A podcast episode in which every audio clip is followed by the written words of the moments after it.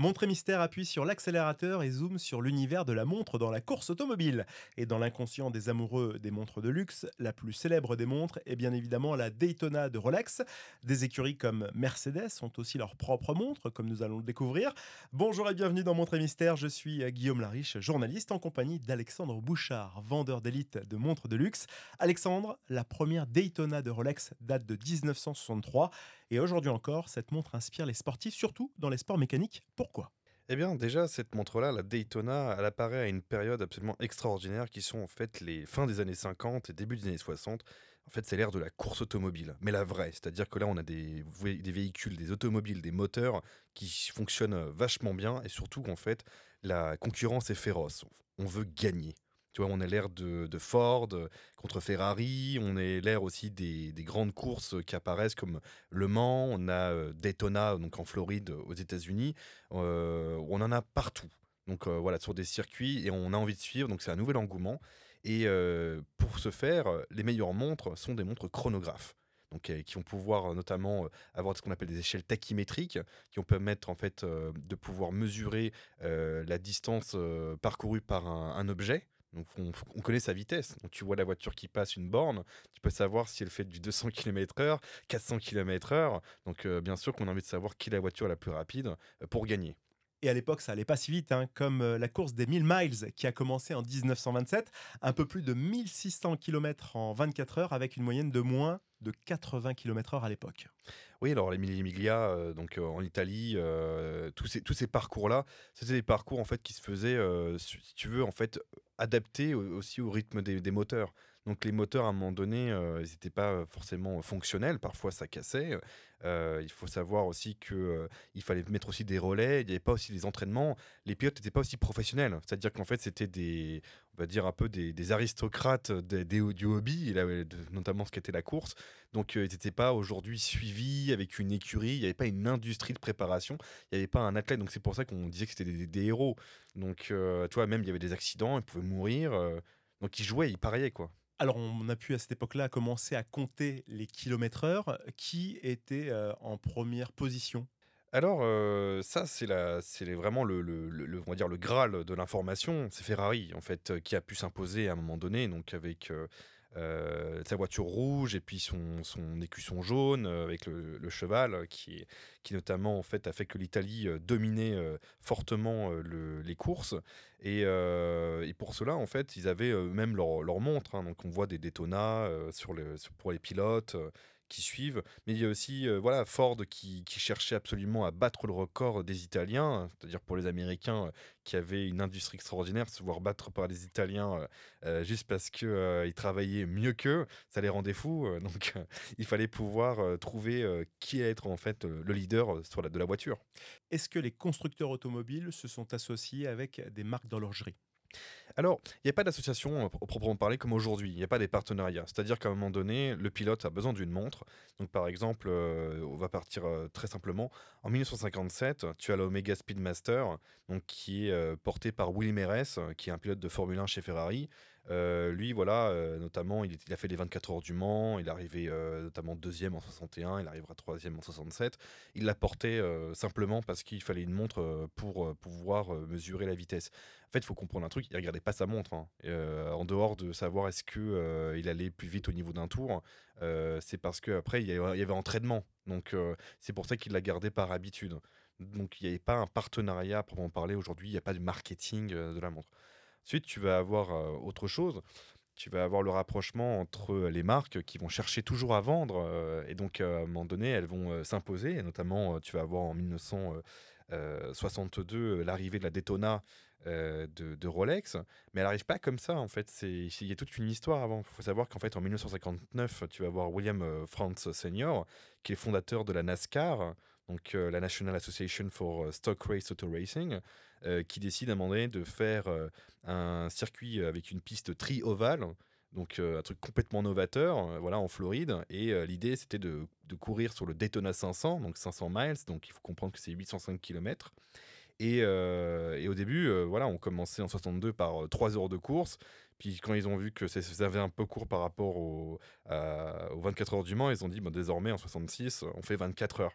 Donc on commence à avoir donc des, des, voitures qui courent et Daytona va devenir le lieu où va s'exprimer en tout cas une nouvelle collection de, Rolex, mais ça pas être encore le Daytona Cosmograph que tout le monde connaît aujourd'hui. Ça va être la Daytona Oyster. Et avant, en fait, c'était la Oyster Le Mans. Donc c'est le premier nom, en fait, le premier design qu'on en voit, c'est une Oyster Le Mans, le vrai nom cet Oyster Le Mans fonctionne. Et finalement, ils se rendent compte que bon, bah, Le Mans, euh, Rolex, c'est pas leur endroit. Ils préfèrent, au niveau du marché, euh, utiliser Daytona. Et en fait, ils vont développer leur premier chronomètre, voilà, qu'ils appellent le cosmographe. Alors, rien à voir pour cosmographe, parce que cosmographe, ça veut dire décrire l'univers, donc euh, ça n'a rien à voir avec les bagnoles. Et, et, en fait, il l'appelle Cosmographe Daytona. Et puis au fur et à mesure, le mot Daytona devient un élément de marque. Et c'est comme ça en fait que Rolex bah, devient le partenaire officiel de l'univers automobile avec la Daytona. Alors là, on parle des Américains, soyons un peu chauvins, parlons un peu de la France. Justement, en ce qui concerne les 24 heures du Mans Auto, les montres aussi ont eu leur importance, comme tu le disais. Oui, alors on va avoir euh, d'autres collections euh, qui, vont, qui vont sortir. En fait, tout le monde joue. À un moment donné, tu as eu LIP, tu as eu IEMA. en fait, tout le monde s'était dit à un moment donné, il faut absolument qu'on soit visible. Les courses, c'est l'engouement. Tu vois, c'est un peu comme aujourd'hui, tu vas voir le MMA qui intéresse énormément de personnes, ou toi, le, le basketball, ainsi de suite, dans ces grands sports. Bon, là, ça rime aussi avec un certain un pouvoir d'achat euh, pour, euh, pour l'automobile, donc ça faisait rêver. Et puis même aujourd'hui, tu vas voir des, gens qui ont, je sais pas, la soixantaine ou la cinquantaine, qui te disent, bah, moi, mon père, euh, quand m'emmenait au champ de course, bon, bah, on avait les montres, ça faisait rêver. et puis, il s'achète aujourd'hui bah, montres de rêve. Donc, il y a un côté nostalgique. On va avoir aujourd'hui, par exemple, Alpine, qui, est, qui est revenu notamment euh, en termes de, voitures, bon, bah, désormais, euh, la collection Alpine euh, revient avec d'autres montres, etc. Donc tu vas avoir Baleine Ross, qui est la, montre française, là, qui a à peu près 20 ans d'histoire. Bon, bah, ils ont fait un partenariat tu vois, pour faire un petit clin d'œil en disant bah, Cocorico, l'automobile française existe aussi. Alors il y a l'écurie Mercedes aussi qui a sa propre montre. Oui, alors là, grand partenariat, donc Mercedes AMG, donc, qui est dirigé par Toto Wolff, hein, donc, pour ceux qui sont fans de Formule 1. Euh, ils ont euh, un partenariat avec IWC, donc euh, International Watch Company.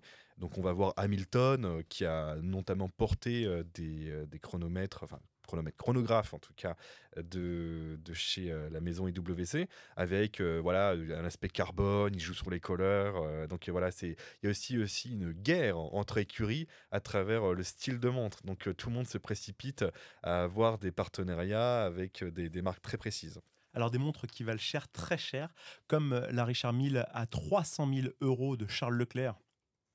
Oui, alors euh, Charles Leclerc, euh, donc il faut savoir qu'il a intéressé énormément Richard Mille. Richard Mille, en fait, avec notamment son, son, collègue Dominique Guéna, hein, qui est plutôt discret, qui est l'autre partenariat, partenaire pardon, de la maison Richard Mille, sont fans d'automobile et d'aviation. Donc c'est ce qui a fait l'origine de, de, la maison Richard Mille. Euh, et, donc, ils sont passionnés de Formule 1, de voitures. Donc, c'est pour ça qu'on voit très souvent Richard Mille euh, soit être spectateur euh, et dire bonjour voilà, au, comment dire, aux, pilotes dans, le paddock ou en tout cas dans les tribunes, voir la marque Richard Mille être sur les, les Formule 1 et, et courir elle, elle, aussi. Parce qu'en fait, c'est une montre qui est très dans le côté, on va dire, carbone. c'est l'idée, au fait, ils utilisent aussi des matériaux de, de Formule 1, de pareil, de yacht ou de, de l'aérospatial. Mais en tout cas, pour ce qui est de la Formule 1, ils s'intéressent parce que c'est des éléments qui vont être incorporés dans la montre. Et Richard Mille a fait un coup euh, d'éclat extraordinaire, c'est de, montrer en fait qu'il peut exister des montres, euh, on va dire, à un autre niveau euh, de prix et à un autre niveau de matière. Et donc avoir donc des pilotes comme Charles Leclerc porter ces montres-là, ça leur fait, ça fait une excellente vitrine. Et la preuve, donc il s'est fait voler cette montre-là par un faux fan qui s'est approché. Et mais il n'est pas le seul. Hein. il y en a eu d'autres aussi qui se sont fait voler. Alors justement, on revient sur cette mauvaise expérience pour le pilote monégasque qui s'est fait arracher sa montre par un faux fan en Italie. Bah, euh, c'était tout simple, hein, euh, fin de course, on signe des autographes, euh, on voit la foule, il y a les médias qui, qui, arrivent pour demander l'avis sur la course à Charles Leclerc, puis après donc il faut, faut signer, il y a un aspect marketing aussi parce qu'il faut vendre du t-shirt et des casquettes, quoi, puis voilà, faire rêver l'équipe, et simplement, bah, tu sais, quand tu, on, lui a demandé de, de faire un, selfie, et on lui a donné le téléphone, et pendant qu'en fait il tenait le téléphone, l'autre lui a subtilisé ça, Richard Mille spéciali enfin, édition euh, Charles Leclerc. Donc c'était vraiment une, c'est pas une n'importe quelle Richard Mille. Elle a été faite pour lui. Euh, en tout cas, elle portait les couleurs de Ferrari et euh, il s'en est rendu justement que plus tard. Donc voilà, perte absolue. Alors sur tout ce qu'on raconte depuis tout à l'heure dans Montre et Mystère, ce qui est intéressant, c'est surtout ces montres chronographes. Oui, alors euh, il faut savoir que dans les montres chronographes, donc j'ai parlé tout à l'heure de la cosmographe de, qui, est, qui, le, qui est le vrai nom hein, emblématique de, de- de Rolex pour la Daytona. Euh, il faut savoir qu'en fait, ils sont pas tout seuls. hein. Euh, en fait, euh, tu vas avoir une autre marque donc, qui est Tag Heuer. Et à l'époque, tu vas avoir Jack Heuer, qui est l'héritier, qui, qui est propriétaire et dirigeant de, la maison Tag Heuer, qui décide de, créer en fait lui aussi une, montre. Et un jour, on lui parle d'une course qui s'appelle la Carrera Panamericana. Alors, pour les gens qui ne connaissent pas, en fait, c'est une course qui, qui démarre en 1950 et qui s'est arrêtée en 54. Il n'y a eu que 5 éditions. Pour faire simple, c'est la course la plus dangereuse au monde. Il y a eu 27 morts en 5 éditions. Et euh, voilà, il y a à peu près, va dire à peu près une centaine de participants. Et il n'y avait qu'un tiers des gens qui arrivaient à passer la ligne d'arrivée. Donc, euh, il a entendu cette histoire-là, ça l'a amusé. Donc, il s'est dit un peu, bah, un peu comme le film avec James Dean, hein, la, dire, la fureur de vivre. euh, bah voilà, on avait envie d'avoir un peu ce côté euh, marketing.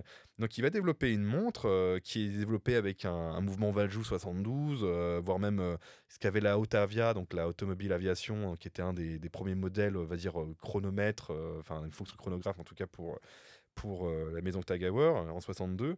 Et euh, ce qui est intéressant, c'est que la Rolex Daytona, donc cosmographe, et euh, la, Tag- la d'origine vont partager le même calibre d'origine qui est le Valjoux 72. Donc, tu vois, elles se faisaient concurrence, mais elles avaient le même calibre. Il faut savoir en fait que la, la Carrera co- coûtait à peu près dans les 90 dollars, voire un peu plus à la vente, mais derrière Rolex était à 200 dollars. Donc, toujours Rolex a toujours voulu avoir une tête d'avance en termes de prix. Est-ce que tu peux expliquer le calibre? Oui, alors le calibre, en fait, il faut comprendre que pour la première fois, on a une fonction en fait où on peut enregistrer une, une période de temps, tout simplement. C'est-à-dire que tu vas avoir dans ta montre ce qu'on appelle des poussoirs. Donc tu as, la couronne qui est au milieu à 3 heures, qui elle va permettre de régler la montre, donc faire bouger les aiguilles ou de remonter l'énergie de la montre, parce qu'il y a un ressort, vu que c'est mécanique, donc c'est ce qui va permettre après la montre de bouger à l'intérieur.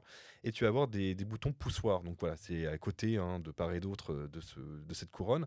Un bouton qui permet de démarrer. Si tu récliques dessus, ça stoppe. Si tu réappuies dessus, ça redémarre. Et un autre bouton qui permet de réinitialiser à zéro. Donc ça permettait d'avoir une précision euh, sur, euh, pour chronométrer en fait, la vitesse d'une voiture. Et puis en fait, ça donnait aussi une option simplement de waouh, c'était la, la montre pour la vitesse. Donc on pouvait faire quelque chose ensemble. Montre et mystère avec les courses automobiles, est-ce qu'il y a encore une chose à savoir absolument, cher Alexandre Bouchard? Oui, c'est qu'en fait, euh, même aujourd'hui, euh, on parle de vitesse, de chronographe. euh, aujourd'hui, on fait même n'importe quoi. On peut mettre des tourbillons dans des, dans des montres qui sont une typologie de la course automobile. Ce qui est surtout intéressant, c'est de voir en fait qu'il y a eu un nouvel engouement. Parce que, si tu veux, tout ce style-là, ambiance, on va dire Paul Newman, avec ses yeux bleus, qui était dans la course des années 60, euh, voire même le film, comme on a pu le voir, Le Mans 66, Ford contre Ferrari. En fait, ça, ça a été une période de, de vie qui avait un peu disparu, tu vois, ça a été un peu changé. Il y a eu la conquête spatiale euh, qui a aussi un peu effacé cet univers-là. Et d'avoir en fait une personne comme Richard Mille qui a remis en avant l'idée que désormais on pouvait avoir du défi, du, challenge dans la course, ça a permis de redonner, on va dire, une, montre qui s'est remélangée avec la Formule 1. Donc désormais, il y a un engouement. Désormais, Richard Mille est, connu comme la montre de, course par excellence. Et quand tu as eu Max Verstappen qui, qui a fait une sortie de course dans ses débuts, je crois que c'était en 2017 ou 2018, il est sorti à 300 km/h dans un virage, et bien ce qui était bon, il lui est rien arrivé, il était en bonne santé, donc tout le monde était content. Mais la Richard était en excellent état. Et donc ça, euh, ils étaient très très contents et tout le monde a compris qu'en fait, la Richard c'était une montre faite pour la course. La démonstration par l'exemple, on peut pas mieux faire. Alors après cet épisode sur les montres euh, dans la course automobile, Montre Mystère rentre au paddock. La prochaine fois, nous vous parlerons des montres historiques d'exception, de celles du dernier empereur de Chine, vendues aux enchères à plus de 5 millions de dollars, à la blanc-pain des années 30 de Marilyn Monroe. C'était Alexandre Bouchard et Guillaume Lariche. Alors à très bientôt et prenez soin de vous.